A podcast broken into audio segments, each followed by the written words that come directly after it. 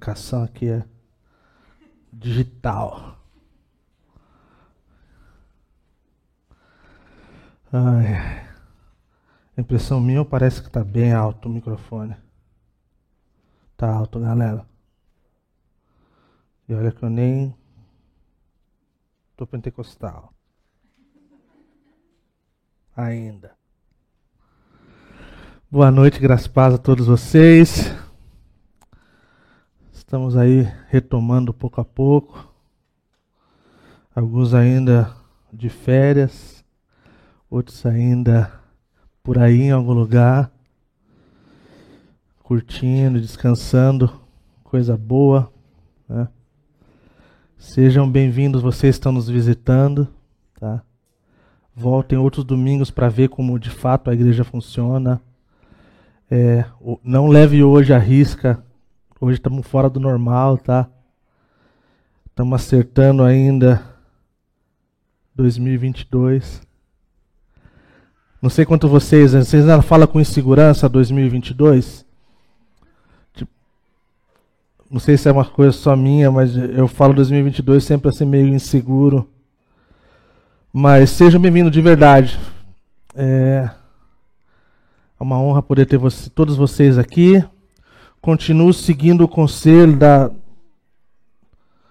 da nossa psicóloga aqui da igreja, Maria Fernanda. Vocês que chegaram no horário, muito obrigado por chegar, tá bom? Continue fazendo assim, sendo um exemplo para os outros, tá bom? Sinta-se aí abraçados. Mas estamos em tempo para gente falar Feliz Ano Novo ainda, é uma coisa estranha, né? Quem a gente não viu ainda, a gente ainda fala Feliz Ano Novo. Então, feliz ano novo para quem a gente ainda não deu. Eu sou o pastor da Calvary Curitiba, também conhecido como Kaká. É...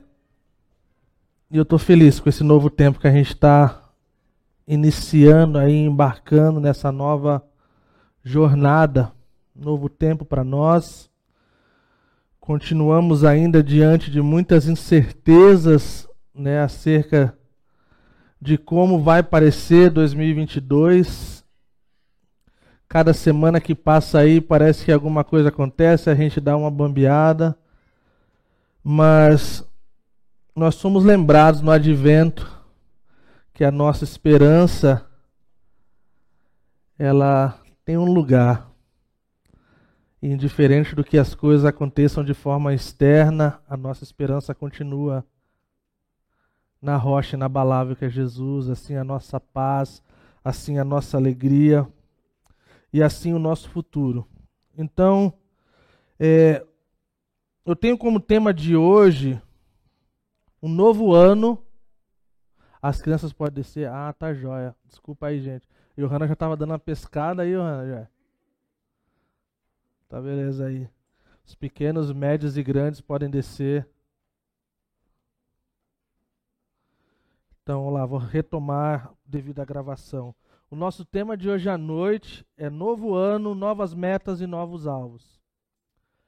É, foi colocado na nossa página do Instagram é, se vale a pena né, fazer resolução, coisa do tipo, metas, e ficou meio no meio a meio assim a galera. Uns acham que sim, outros acham que não. Eu percebi que teve uma galera que está levando a questão como se fosse simplesmente uma questão semântica. Então, assim, resolução é uma coisa muito pesada, mas meta e objetivo está beleza. Então, assim, se porventura a gente colocar na nossa listinha lá e não rolar, pesa menos.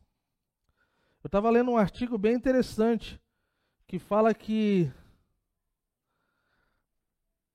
de 100%, vamos, vamos dizer, de 100 pessoas que fazem essa questão bem rígida acerca de resolução de novo ano, na verdade, 8 a 10% cumprem. Talvez seja um número bem assim. É como se fala, otimista, talvez. Talvez olhando para a experiência de cada um de nós. Eu falo pela minha, talvez esse número seja bem menor. Então, parece que cada ano que passa a gente tende a ser um pouco menos rígido para a gente conseguir viver melhor e com menos frustrações e mas é interessante.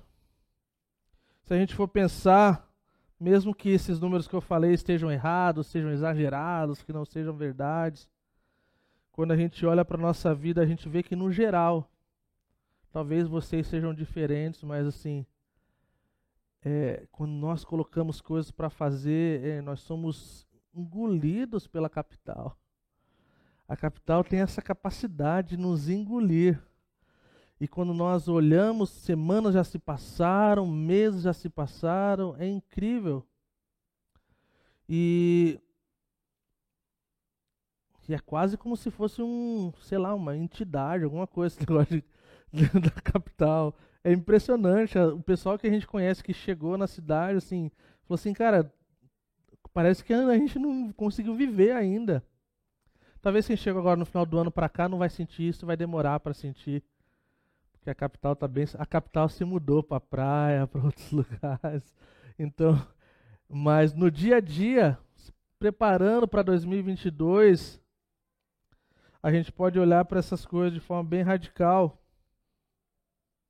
Então eu gostaria de falar um pouco disso, do ano novo, de objetivos, de metas.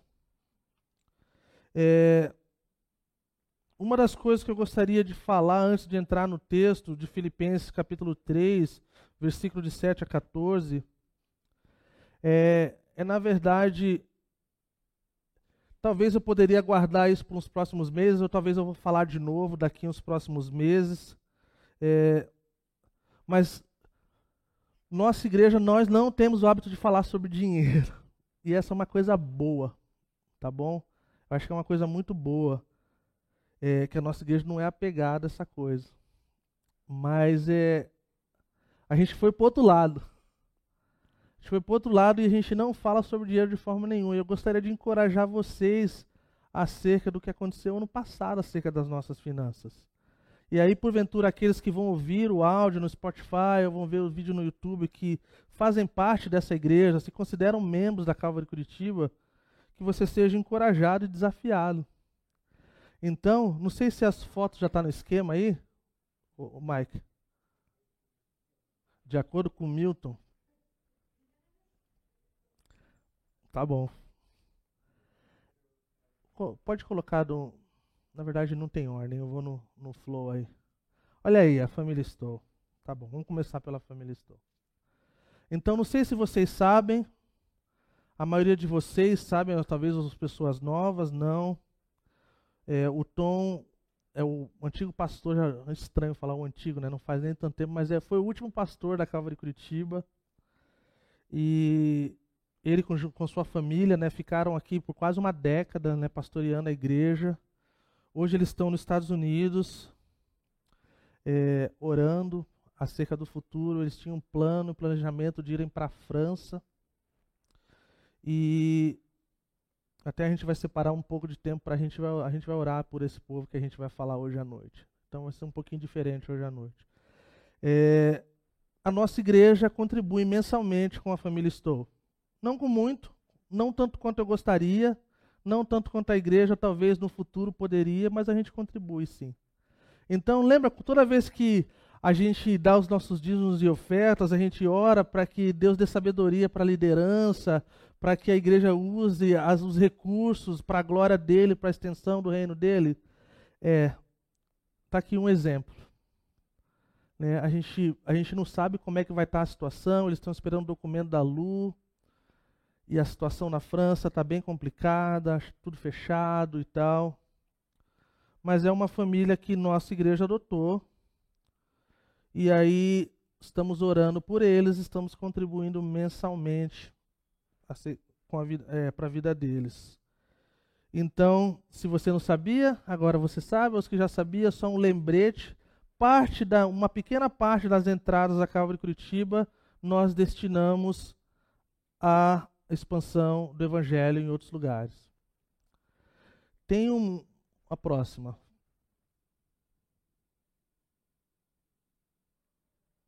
Aí. É, tem a foto deles lá na entrada da igreja, já faz um bom tempo, mas não tem o um nome, não tem nada.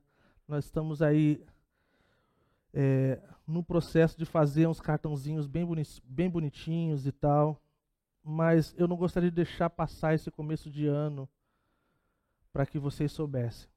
Esse é nome interessante, norueguês, possivelmente não, não pronuncia assim, tá bom? É, eu chamo ele de Tura. E a esposa dele tem um nome bem diferente, não é norueguesa, ela é da, da Birmânia que pode talvez se chamar Malcan. E o Tura e a sua família, né, sua esposa e as suas três filhas, né, a sua esposa Malcolm, estão no norte da Tailândia. O norte da Tailândia é um lugar incrível. Assim, eu pude visitar várias vezes. Talvez um dos lugares que eu mais visitei na questão transcultural. A Lilian também já foi, nossa família. E eu amo essa família demais. Assim, toda essa semana eu fiquei meio nostálgico olhando para as fotos e, e vendo as coisas. O Tura, ele foi para lá já faz muito tempo, quase duas décadas talvez. Ele, o norte da Tailândia, é, aonde eles moram é em Phang. Da, do quintal deles dá para ver a montanha que já é a Birmânia, né? O Burma. É, nós conhecemos muito devido às notícias de guerra civil sempre acontecendo, um monte de coisa acontecendo até o presente momento. Então há muitos refugiados que fogem da Birmânia ou da Burma para a Tailândia. E aí, como qualquer outros lugares, é, eles se tornam um alvo bem vulnerável para exploração, para um monte de coisa. Então, eles têm um trabalho incrível, gente. Eu vou mandar o link para vocês, vocês que fazem parte do grupo de avisos amanhã, chamado Boas Novas ao Xan. Xan é um povo. E eu já enviei várias equipes para lá. É incrível como, com tão pouco recurso, eles conseguem fazer tantas coisas. É impressionante. Toda vez que a gente levava uma equipe da Noruega para lá, a gente se sentia envergonhado com tão pouco recurso fazendo tantas coisas. Eles têm uma escola para as crianças, eles estão alugando agora um local assim para ter as reuniões. Eles têm mais de 20 é, plantações de igreja acontecendo no norte da Tailândia, para mais, eu estou falando 20 assim, para mais. É, eles trabalham com fazendas onde as pessoas são exploradas, trabalham basicamente para comer. Foi a primeira vez que eu tive contato com pessoas que de fato não faziam ideia do que significava o nome Jesus. Assim, e você pode tentar no Google, tipo assim, cara, não fazia sentido. Não, nunca ouviram falar. E o Tura e, e, a, e a Malcolm são uma das pessoas que me inspiram muito nessa questão transtrutural é, toda vez que eu vejo que Curitiba ganhou meu coração, eu posso dizer isso. Curitiba ganhou meu coração. Eu não quero ir para nenhum outro lugar. Eu eu tô bem aqui, tô satisfeito. Desejo ver meus filhos crescendo aqui, indo embora daqui quando eles quiserem ir lá com seus 17, 18 anos. E então assim, tudo que a gente gosta tem em Curitiba, a maioria das coisas. A gente é um povo estranho, como eu já falei para vocês, né? A gente sente saudade de alguns lugares que foram casa pra gente. Então, assim, quando a gente vai tratar com terapia, assim, as terapeutas, na verdade, não sabem muito como lidar com essa questão. Porque a Lília é da Noruega, eu sou do Brasil, e a gente morou no Camboja, a gente tem esse amor pela Tailândia, e, e toda essa questão. Então, assim. Mas quando eu penso nesse lugar, eu penso assim, cara, é, me dá um ânimo, me dá uma esperança, me dá um monte de coisa boa. E essa semana, conversando com esse meu amigo, eu lembrei, falei assim, nossa igreja precisa se envolver esse ano. E lembro que eu falei, a gente vem dessa questão da influência externa do movimento reformado, dessa questão missional, de servir a cidade, amar a cidade, e de estarmos em missão. E nós queremos e nós desejamos isso de verdade. Nós desejamos, como Calvary Curitiba, cada pessoa estando em missão no lugar onde Deus o colocou. Seja dentro de um escritório, seja dentro de um restaurante, seja num hospital, seja onde for. Lembrando que Deus tem uma missão e nós estamos em missão. Mas existe algo dentro de mim que, que me lembra que nós devemos continuar indo além da nossa cidade. A gente precisa lembrar das pessoas que não conhecem a Cristo, a gente precisa lembrar dos povos não alcançados e menos alcançados.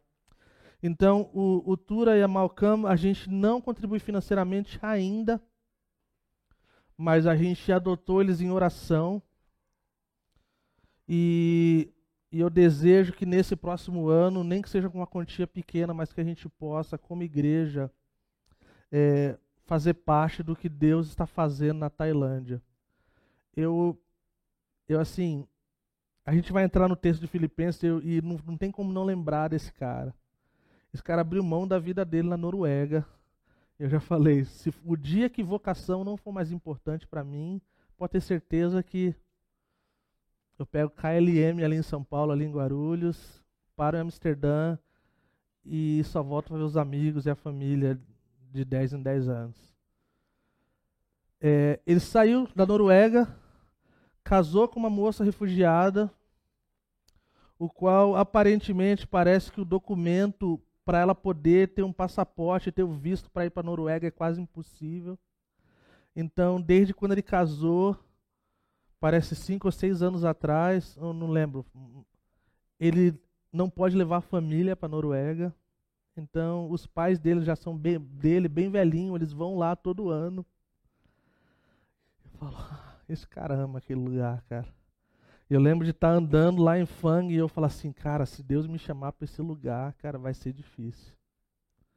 É um lugar rural, onde a, a, a coisa legal do dia de folga era ir no mercado, tipo assim, tipo Walmart, comer tipo KFC ou Burger King, uma coisa assim, e tomar um sorvete. Talvez tenha mudado nesses últimos anos, mas tem mudado, tipo assim, agora deve ter uma cafeteria que americano sempre abre cafeteria. É o, é o campo missionário deles. Uh, mas tá bom, eu queria apresentar essa família para Calvary Curitiba. Então, assim, vamos estar tá lembrando de estar tá orando por ele, pela família.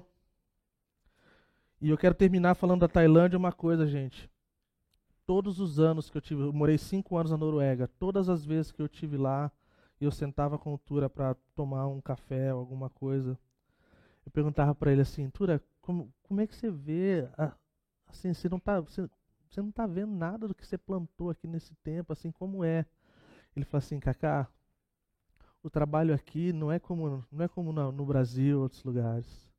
Aqui, para um budista dar a vida para Cristo, leva muito tempo e ele precisa entender de verdade. Não é um negócio que você prega o evangelho de uma vez assim, a pessoa vai lá e aceita. Lá não é assim, cara.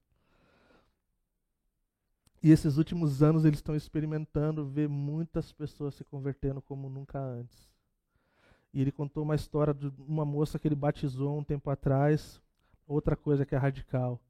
Normalmente as mulheres se convertem primeiro, que os homens estão dominados pela droga e pelo álcool. E é interessante o poder da oração das mulheres.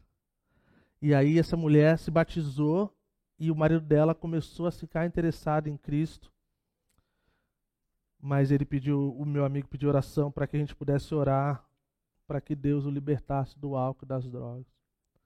Então eu creio que Deus é poderoso para fazer isso, a gente já viu isso, não é a primeira vez, nem vai ser a última.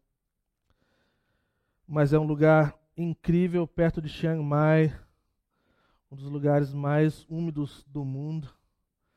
Está 25 graus, você está suando com os seus 40 e pouco. Mas é um lugar incrível, eu amo esse lugar. E eu queria incluir essa família nas nossas orações da igreja. Nós oramos por ele, por eles de tempo em tempo, mas agora nós vamos fazer de forma bem mais intencional. E por último, tá aí. O, o FP e a Ciane é uma família muito bacana de Fortaleza. Sim, têm se tornado grandes amigos meus. tem pessoas que a gente tem caminhado junto. A gente foi apresentado por um outro, outros amigos acabou que a gente ficou mais próximo do outro do que dos amigos que nos apresentaram. Isso acontece. O FP faz parte da, da, do movimento chamado local. A gente brinca que ele é um pastor local. É, a igreja dele, o nome é local de verdade, não é brincadeira. E eles vieram de Fortaleza para Curitiba para abrir uma igreja local, literalmente. E, e Deus tem usado muito a vida deles, cara. É, a esposa dele é tatuadora.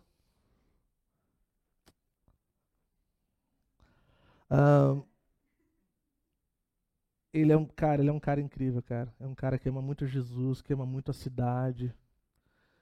E, e nas nossas andanças aí, em tempo juntos, é, eu gostaria de. Eu queria poder fazer alguma coisa para a cidade. E isso me mexia comigo assim, é, parecia que não estava conseguindo achar alguma coisa. Talvez a gente estava com olhos em outras coisas e, e um dia ele percebi que ele estava passando um tempo difícil, né?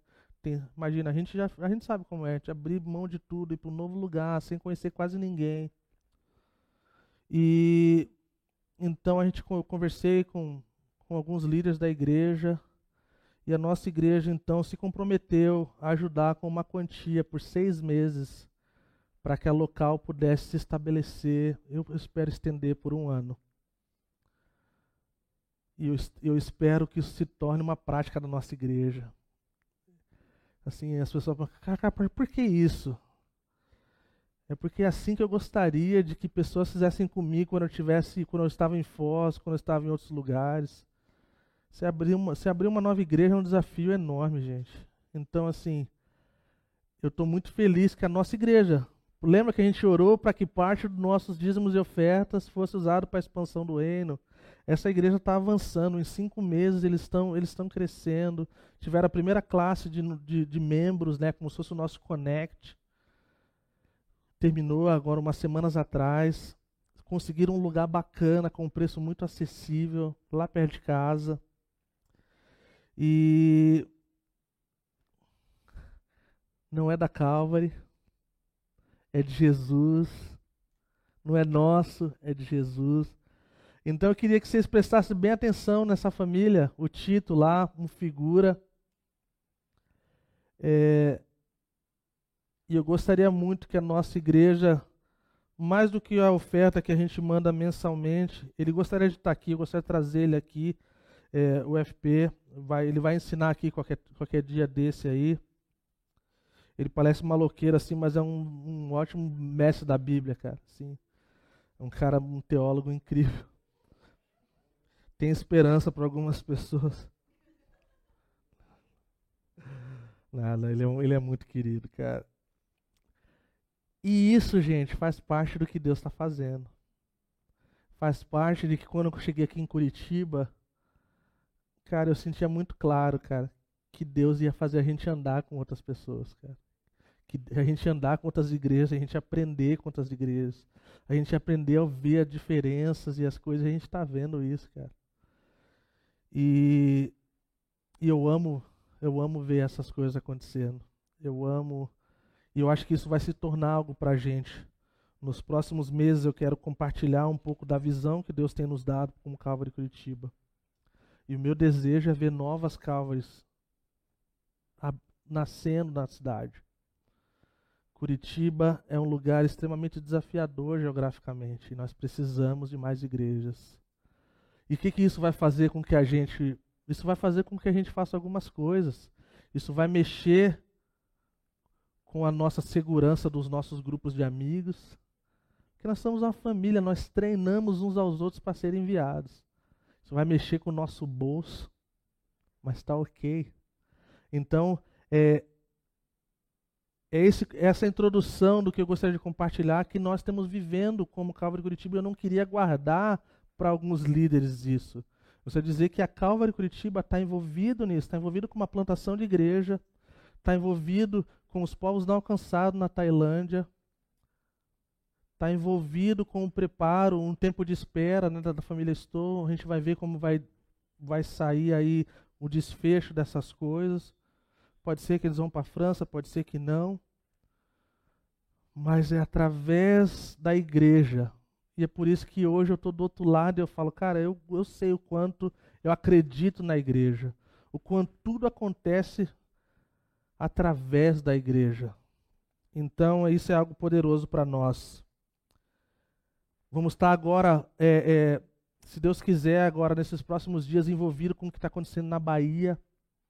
Então, assim, o FP está envolvido com o Ministério Sal da Terra, que é um ministério que nós amamos muito. O Rafael Pijama, o Borges Júnior, pessoas que têm o nosso respeito e carinho. Então, eles estão envolvidos né? Se você vê as imagens da, da enchente das coisas, cara, é, é, de partir o coração. Mas já tem pessoas lá servindo a aliança evangélica. Então a gente não quer ficar sem ser parte disso. Para mim é uma tristeza passar isso aí e falar assim, cara, a gente não fez nada. Então fiquem ligados nesses próximos dias aí, a gente vai estar tá anunciando se a gente vai levantar uma oferta por fora, se a igreja vai ser. A gente vai ver. Mas isso faz parte do coração que Deus deu para a Calvary Curitiba. Lembra como a Calvary nasceu? A Calvary nasceu quando um casal estava andando lá na Califórnia e viu os hippies fumando maconha e não havia lugar para eles. E aí a esposa do pastor Chuck, a Kay, falou assim: Chuck, a gente precisa de um lugar para esse povo. Então a gente vê o nascimento da nossa igreja, do movimento da Calvary no mundo. Vamos orar? Vamos orar de forma bem breve aqui por, por essas pessoas e desculpa, hoje está um pouco diferente, mas como eu falei, venha nos próximos domingos, vai estar tá tudo certo, tá bom? Deus, obrigado, Senhor. Obrigado por cada um aqui, por cada um que vai ouvir, Senhor. Nós somos lembrados que quando nós oramos pelos dízimos e ofertas, nós oramos para que a liderança, Seja sábia, Senhor, de como fazer, de como usar, Senhor, as finanças na casa do Senhor, para a expansão do teu reino, Senhor. E nós então lembramos hoje, Senhor, do, do FP e da Ciane, que são aqui, Senhor, plantadores aqui em Curitiba. Nós lembramos do Tura, Senhor, e da Malcolm, Senhor, na Tailândia com a sua família. Nós lembramos dos Stows, Senhor, nos Estados Unidos, Senhor. E nós somos muito gratos de poder fazer parte, Senhor, do que o Senhor está fazendo.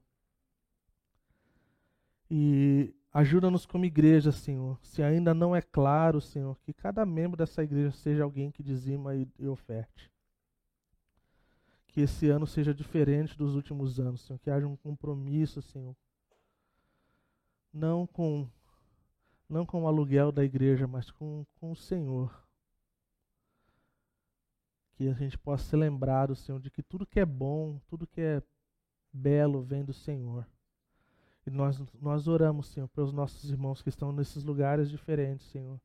Eu oro para que o Senhor faça com que a gente possa expandir, Senhor, estender, Senhor.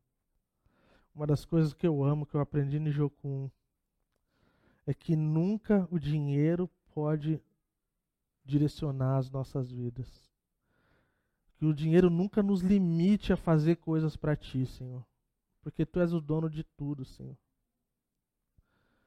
Em nome de Jesus nós oramos. Amém. Amém. Vamos ler o nosso texto então. Filipenses, capítulo 3, versículo de 7 a 14. Um texto bem conhecido de todos nós, ou da maioria de nós, que diz assim: mas o que para mim era lucro, passei a considerar perda por causa de Cristo. Mais do que isso, considero tudo como perda comparado com a suprema grandeza do conhecimento de Cristo Jesus, meu Senhor, por cuja causa perdi todas as coisas. Eu as considero como esterco para poder ganhar a Cristo e ser encontrado nele não tendo a minha própria justiça que procede da lei, mas que vem mediante a fé em Cristo. A justiça que procede de Deus se baseia na fé. Quero conhecer a Cristo e ao poder da sua, da sua ressurreição e a participação em seu sofrimento, tornando-me como ele em sua morte, para de alguma forma alcançar a ressurreição dentre os mortos. Não que eu já tenha obtido tudo isso ou tenha sido aperfeiçoado, mas prossigo para alcançá-lo. Pois para isso também fui alcançado por Cristo Jesus.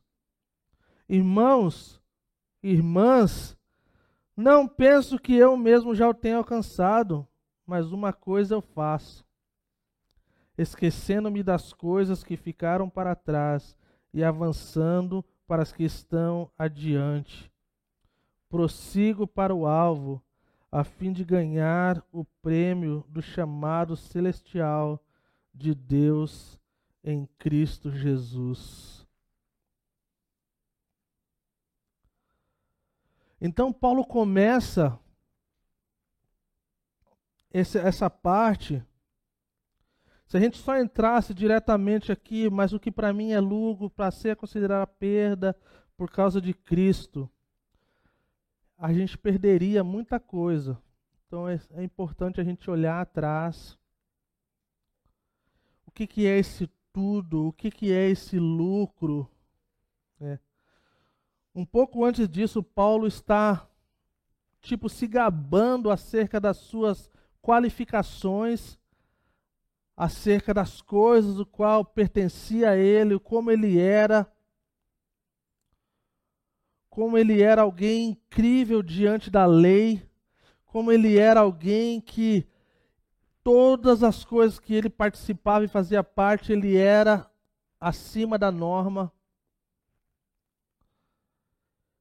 alguém que todas as outras pessoas que tinham esse desejo, essa cobiça por ser algo ou alguém cobiçava. Desde pequeno, Paulo tinha essa diferença. Então, quando ele fala do seu testemunho,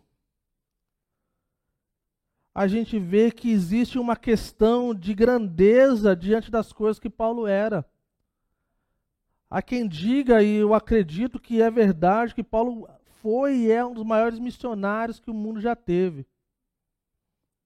Sem rede social, sem internet, e ainda assim teve um alcance mundial.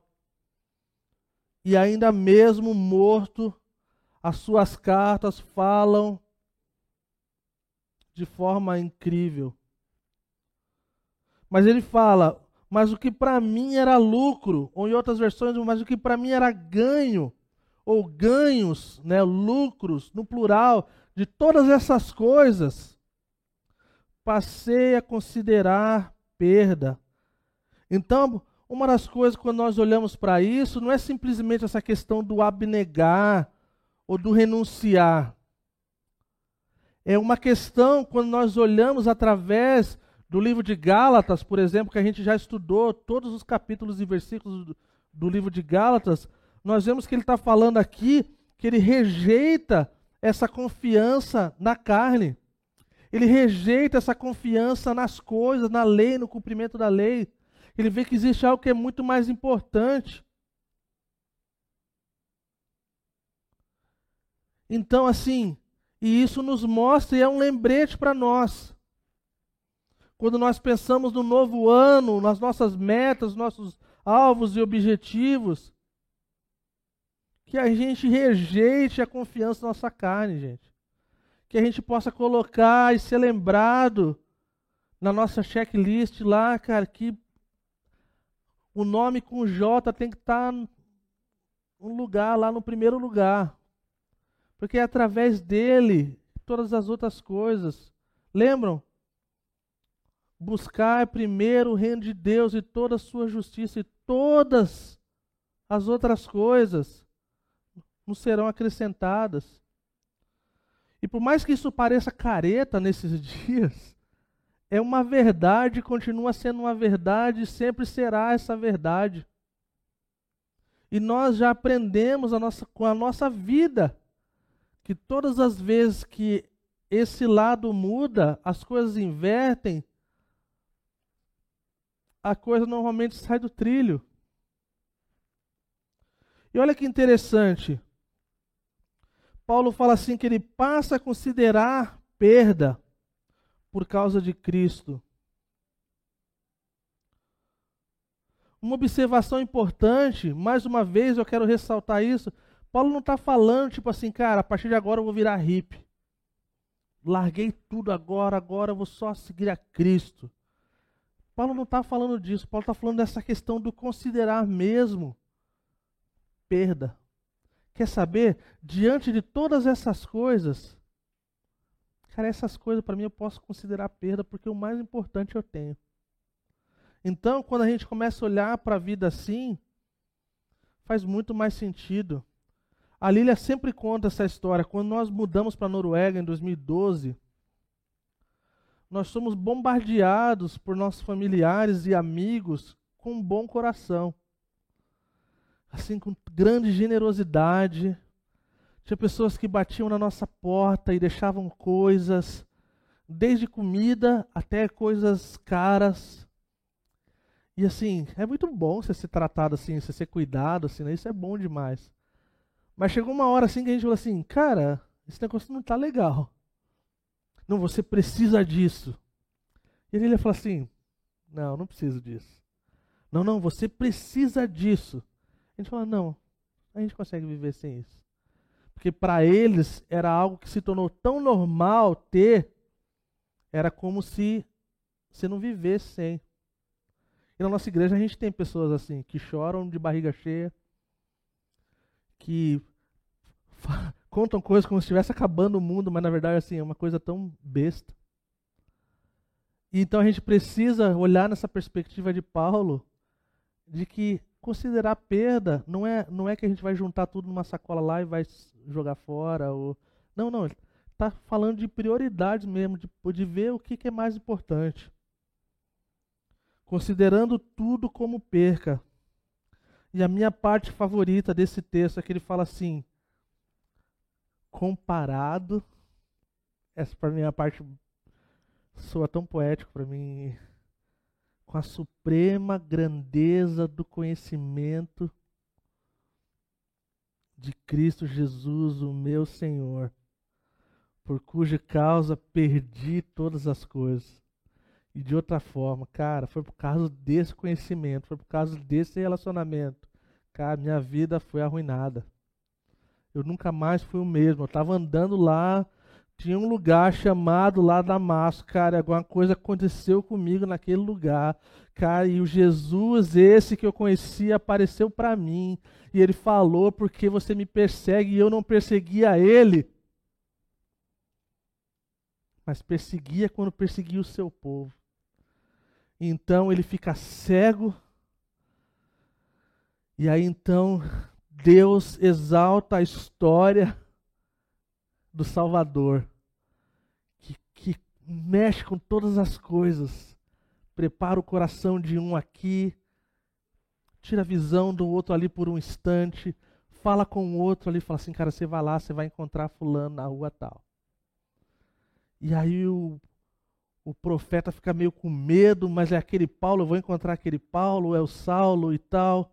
É aquele lá mesmo, vai lá que ele está mansinho. Vai lá que ele não está com, não tá com nada, não vai bater ninguém, não vai expulsar ninguém, não vai. Não, não vai lá, ele está prontinho. E aí a gente conhece a história. Diante, então, comparado com a suprema grandeza. Então, Paulo está disposto a considerar tudo isso perda diante desse relacionamento diante dessa confiança em Jesus que apareceu para ele em Damasco. Ele fala dessa grandeza do conhecimento. Esse mesmo Paulo que fala em Romanos 11, versículo 33 a 36, uma das declarações mais incríveis, eu acho, do apóstolo Paulo. Ó oh, profundidade da riqueza, da sabedoria e do conhecimento de Deus. Quão imutáveis são os seus caminhos, tão profundos. E aí a gente vê então que faz sentido diante da revelação de que Paulo tem desse Jesus. E lembra que eu falei algumas vezes? Quem usa óculos sabe o quanto que de tempo em tempo a gente precisa limpar as nossas lentes.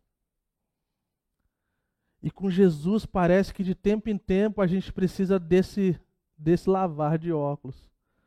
Que quando nós, quando começa a ficar, Jesus não, quando Jesus começa a não parecer tão atraente, tão belo, tão melhor do que todas as outras coisas, nós precisamos lavar a lente. Há quem diga que o que falta para nós nesse momento é encantamento é esse maravilhar que nós, muitos de nós já sentimos no passado antes acerca de Jesus. Que Jesus é supremamente maior e melhor do que todas as outras coisas. Que Jesus é infinitamente maior e melhor do que o que a gente pode almejar aqui. Porque Ele é o único capaz de conter e ser tudo que nós precisamos. Nenhuma outra pessoa, nenhum outro bem, nenhuma outra coisa pode fazer e ter esse peso eterno na nossa vida. A gente vê através da história de quanto coisas não nos satisfaz, de quanto coisas elas são temporárias e nós sentimos isso na nossa carne. E por isso que a gente vê tanta coisa em mutação, pessoas que buscam tantas coisas e quando elas têm, parece que não valeu a pena.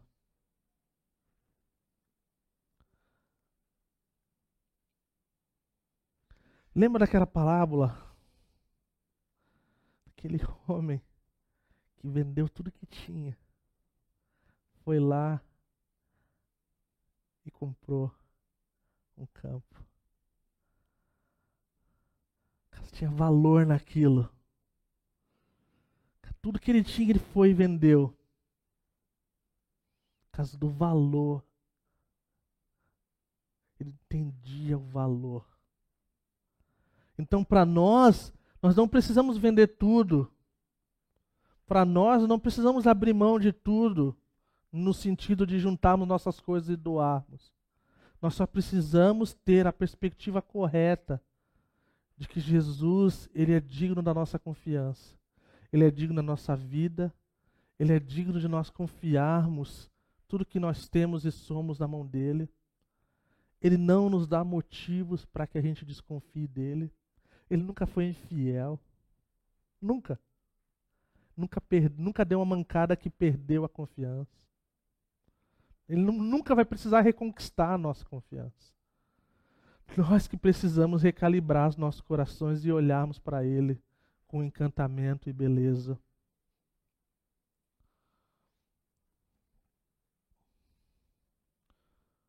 Paulo sabia do que ele estava falando, gente. Paulo sabia o que era tentar fazer as coisas na carne. Paulo sabia o que, que era o peso daquela coisa. E nós vemos o quanto a lei ela nos mostra o quanto mais nós precisamos de um Salvador, o quanto mais nós não temos capacidade de cumprir e fazer as coisas certas. E Paulo sabia disso, Paulo foi a prova disso. Paulo estava dizendo, então, em outras palavras: não, não vai ser mais desse jeito. Não quero que seja assim.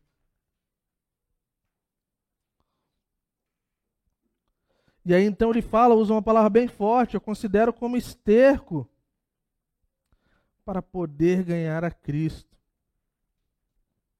Outra observação importante é que ele não está falando de que se ele considerar, a gente considerar todas as coisas como esterco, a gente vai alcançar a nossa salvação, nós vamos, vamos conquistar a Cristo. Não, não é disso que ele está falando. Ele está falando que há essa, há essa realidade quando nós consideramos isso, quando nós olhamos como perda, nós estamos ganhando a Cristo. Nós estamos escolhendo a melhor parte. Nós estamos deixando a nossa vida na mão de quem pode cuidar de nós. E sabe qual? Diante dessa palavra bem dura, assim, na verdade, pra gente, assim, para algumas pessoas falar, né, cocô na, na igreja é meio estranho, né? Mas esterco tá beleza. Então, tipo, sabe como é que é, sabe como é que é esterco em grego? É C O C O. B O S T A. Mesma coisa. Tá falando assim, cara, eu considero uma porcaria diante de Jesus Cristo para que eu possa ganhar, para que eu possa estar com Ele. Isso mais uma vez nos mostra quão significante é a salvação em Cristo Jesus, gente. Isso nos mostra a confiança de Paulo nessa salvação. De considerar essas coisas como esterco, lixo, e uma coisa seguindo, a gente vê que não é uma questão filosófica, não é uma questão espiritual, interna. Olha que interessante que ele fala. Ele fala assim. Antes disso, ele fala né, que, que, não tendo a minha própria justiça que procede da lei, ele já experimentou disso, ele não quer isso. Ele fala da justiça que procede de Deus, que se baseia na fé. Então ele conseguiu fazer isso em Gálatas e mostrou muito bem essa diferença da justificação pela fé e pela lei. Né? Então a gente vê essa questão do, do, do, do só pela fé, pela fé somente, né? o sola fide. E ele fala que eu quero conhecer a Cristo, versículo 10, e o poder da sua ressurreição e a participação em seus sofrimentos, tornando-me como ele em sua morte. Então a gente vê o clamor do apóstolo. A gente vê o desejo do coração do apóstolo. Conhecer a Cristo, te conhecer e prosseguir em te conhecer, crescer na graça e no conhecimento de Jesus Cristo, é algo que não é estático, é algo dinâmico, é algo que requer um movimento, é algo que requer andar para frente, é algo que requer um, uma mudança de vida constante. Há essa questão do recalibrar do coração quando nós, precisa, quando nós queremos conhecer a Cristo. Nós não queremos conhecer a Cristo somente em livros. Nós não queremos conhecer a Cristo somente em páginas. Nós queremos conhecer Cristo de verdade. Porque o dia que nós conhecemos Cristo de verdade, tudo vai mudar para a gente. Tem uma música chamada Brilho Eterno, que fala assim, que fala daquele texto que o mundo que jazia em grandes trevas viu grande luz, né? E aí uma parte do refrão, ou antes do refrão, fala: o que brilhava não brilha mais para mim. Sim, diante do eterno brilho de Jesus e da sua luz, o que brilhava não brilha mais para mim. E é isso que vai acontecer com a gente. Quando a gente conhece o original, a gente não quer o pirata. A gente não quer o falso. O original é muito melhor. E o apóstolo Paulo, ele vivenciou isso e ele continuou com esse roteiro da vida dele de desejar de coração conhecer a Cristo. E nós queremos em 2022, eu espero que a Calvary Curitiba em 2022 esteja na nossa prioridade de conhecer a Cristo. Porque quando nós conhecemos a Cristo, nós nos tornamos como Ele. Né? O apóstolo Paulo fala isso tornando-me como Ele em Sua morte. Nós queremos ser parecido com Jesus. Não existe nada mais incrível para o cristão quando pessoas falam, cara, esse cara parece com quem ele, ele diz que segue. Caramba, isso aí me lembra de. Isso aí me lembra alguma coisa. Eu já ouvi sobre isso. Eu já li sobre isso. Crentes que de fato representam o seu Senhor. Ele fala dos sofrimentos. Paulo sofreu por amor a Cristo.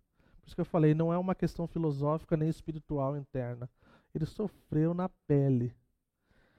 O testemunho dele, nenhum nenhum cara desses daí da TV dá para contar com mentira. De Paulo era de verdade. Todas as coisas possíveis que você imaginar, Paulo viveu. E ele sabia. Ele sabia que ele ia viver algo desse tipo. Ele sabia que a vida dele ia ser dura para que fosse um exemplo para os outros. Mas olha a humildade de Paulo, versículo 12. Não que eu já tenha obtido tudo isso, não que eu já esteja lá,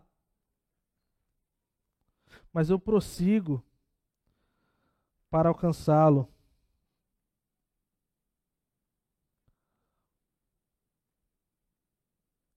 E aí ele segue, mais uma vez, afirmando: Irmãos, não penso que eu mesmo já tenha alcançado, mas uma coisa eu faço. E essa deve ser algo chave para a gente hoje à noite. E assim, chegando mais próximo do fim esquecendo-me das coisas que ficaram para trás e avançando para as que estão adiante. Quais são as coisas que estão diante de nós em 2022? Nós precisamos ter o nosso coração preparado. E não de forma negativa somente, e não de forma é, que gere medo na gente, mas acreditar, cara, que Deus pode fazer grandes coisas e coisas boas nesse ano. Ele fez em 2019, 2020, 2021. Ele fez nos anos 70, ele fez no primeiro século. Coisas terríveis aconteceram através da história. Mas a gente pode ser lembrado que a gente pode ler o final do livro e no final do livro diz que ele venceu. E isso tá bom pra gente. Então a gente pode, nosso coração pode ser cheio de expectativa. O meu mentor, um dos meus mentores, falava isso para mim. Ele falou assim: Kaká, eu nunca vou esquecer isso. Quando eu mudei para Foz em 2006, saído de alguns anos do Rio de Janeiro com o Jocum, e a gente chegou em Foz do Iguaçu para implantar uma, uma nova igreja, né, uma nova calva. E a gente sentou para tomar um café. E ele falou assim: Kaká, Deus usou muito tua vida no Rio de Janeiro, cara. Deus usou muito a minha vida, cara, em São Vicente, em Campo Mourão. Vamos deixar isso para trás, cara. Vamos chegar com o nosso coração de aprendiz, cara. E vamos ver tudo que Deus tem pra gente nesses próximos anos, cara. E isso foi como um lembrete para nós. Todas as vezes que o nosso coração se exaltava, te lembrava da nossa primeira conversa diante da mesa e eu vejo quanto isso foi importante. Em 2006, eu carrego comigo isso com muito carinho. Então, o meu, o meu, o meu encorajamento para nós é isso. Deus fez muita coisa bacana no passado, gente. Deus fez, cara. Não sei se você percebeu, mas Deus fez muita coisa bacana. Nós vivemos como igreja um tempo muito legal, mesmo diante da pandemia, mesmo diante de decretos nós pudemos ver um monte de coisa legal, coisas que nós sonhamos, coisas que nós gostaríamos de ver. Nós vimos um rompimento em algumas coisas. Nós vimos, cara, muita coisa que foi orado no passado acontecendo. Estamos engatinhando ainda para as outras coisas que Deus quer fazer e Ele vai fazer. Então, vamos deixar isso para trás. Vamos falar o que, que, está diante de nós, o que, que o Senhor. Imagina a igreja com essa expectativa, o que, que Deus quer fazer nos próximos meses. Então, esquecendo-me das coisas que ficaram para trás, avançando para que estão adiante, prossigo para o alvo, a fim de ganhar o prêmio chamado celestial de Deus em Cristo Jesus. E aqui uma observação. Nem tudo que a gente deixa para trás é que não tem valor. Tem muita coisa de valor, tem muita coisa boa. Paulo não estava abrindo mão de coisa que era pecado, necessariamente. Paulo não estava abrindo mão de tudo que era ruim. Tinha coisa boa. Mas ainda assim as coisas boas podem ficar para trás diante do novo que Deus quer fazer. E Ele quer fazer. Eu amo essa questão da centralidade de Cristo na vida de Paulo, nas cartas paulinas, e nós desejamos ver isso na nossa igreja. Que Cristo seja aquele mais visto no nosso meio. Que Cristo seja mais importante nas coisas que a gente faz como comunidade. Paulo deixa bem claro, e eu amo isso, que Paulo está praticamente dizendo que o relacionamento com Jesus Cristo é o centro da vida cristã. Tudo flui desse centro. E lembram, nas primeiras pregações que eu tive na Cava de Curitiba, eu falo: se nós entendermos o Evangelho errado, Jesus Cristo errado, nós vamos errar em todas as áreas da nossa vida. Agora, se nós nos apegarmos ao Evangelho de Jesus Cristo, na pureza de Jesus, da beleza de Jesus, nós vamos ver as coisas andando. E aí, nós vamos conseguir nos alegrar ao nós considerarmos essas coisas como perda, comparado com a suprema grandeza de conhecer a Cristo como eu quero conhecer Cristo mais esse ano. Como eu quero promover situações e ambientes onde a gente vai poder conhecer mais a Cristo. A minha Hannah Joy, de oito, de oito anos, está tentando ler a Bíblia toda em um ano. Não sei se ela vai não sei. Se depender da mãe, vai dar certo. Porque a mãe está lendo lá, ela está ouvindo. Ela tem uma Bíblia agora que ela está andando, que ela diz que é dela. Perguntei que linguagem que era, ela falou é a linguagem da Bíblia.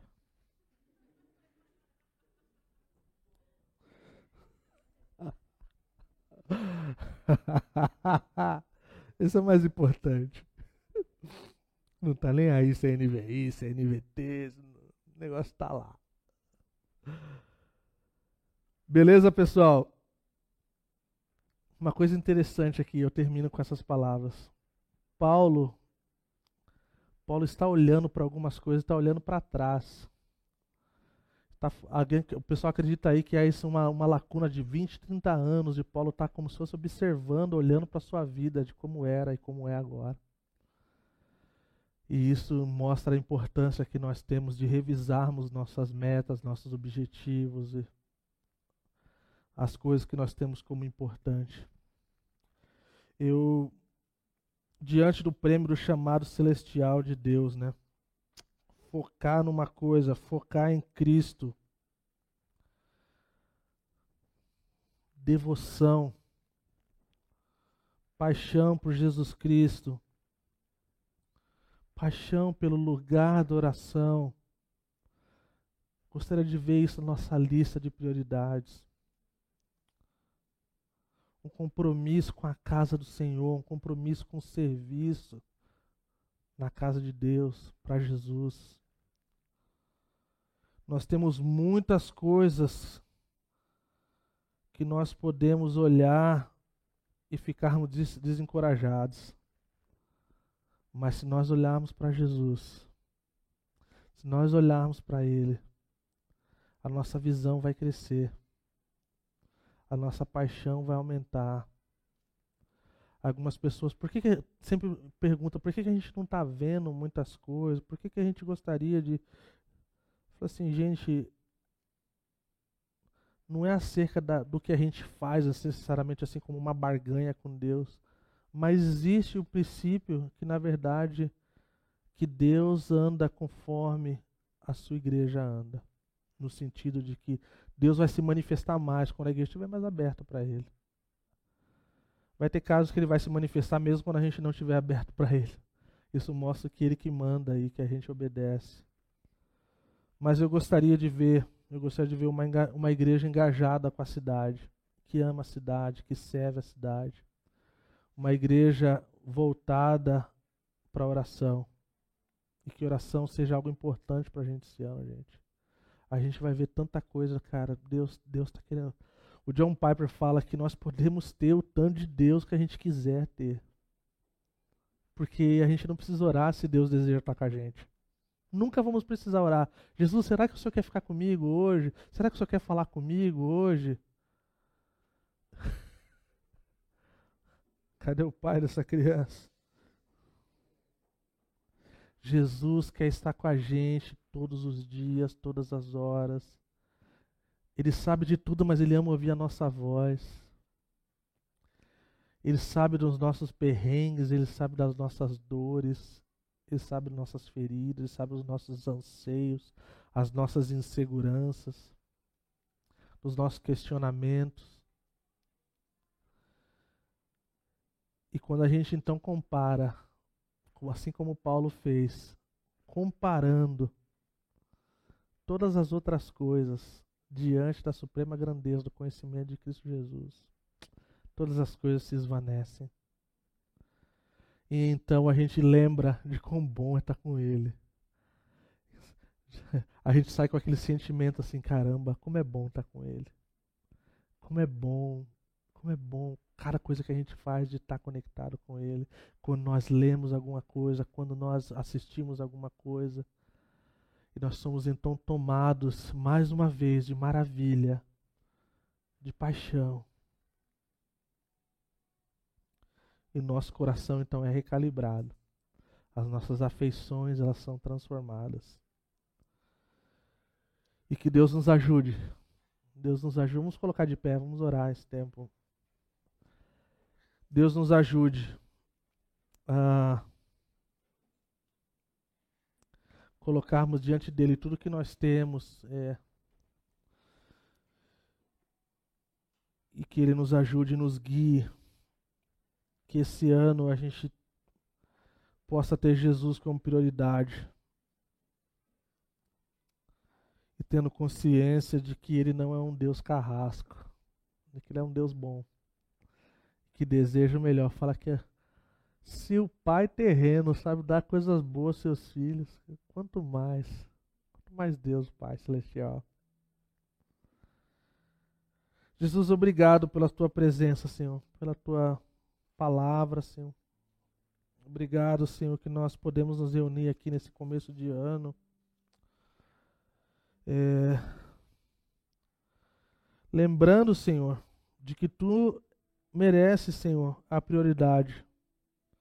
De que o Senhor é o único que merece a nossa prioridade, Senhor.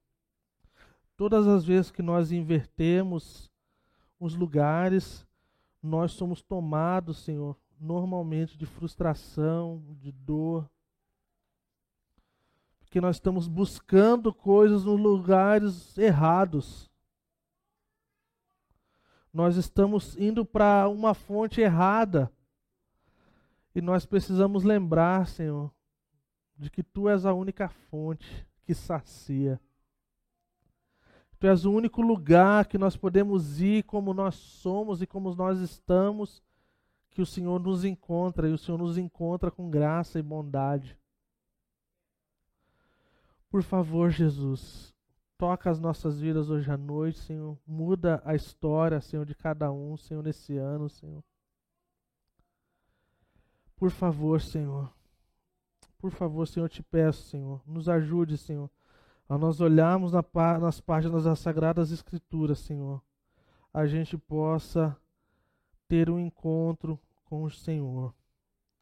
Possamos, Senhor, realmente ver o Senhor em cada página das Escrituras, Senhor e vemos os nossos corações, Senhor, realmente sendo tocados, Senhor.